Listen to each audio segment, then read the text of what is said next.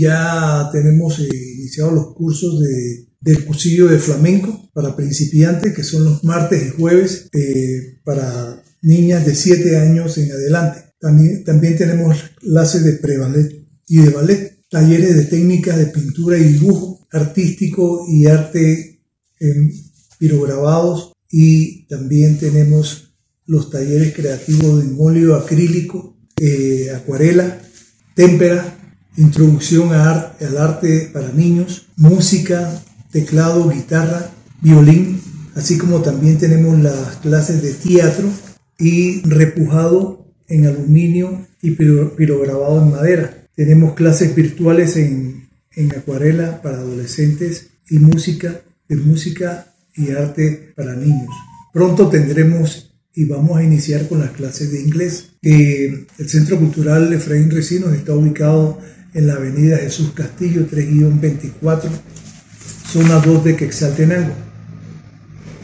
Estamos anuentes a, a, recibir eh, la visita de, de la población. Aquí se les va a informar.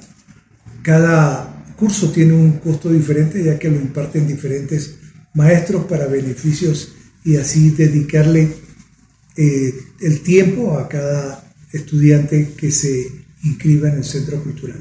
¿Los requisitos principales para poder optar a estos cursos? Que vengan acompañados a sus padres, que tengan la autorización de ellos y eh, se reciben eh, la donación mensual del curso de salud son de 150.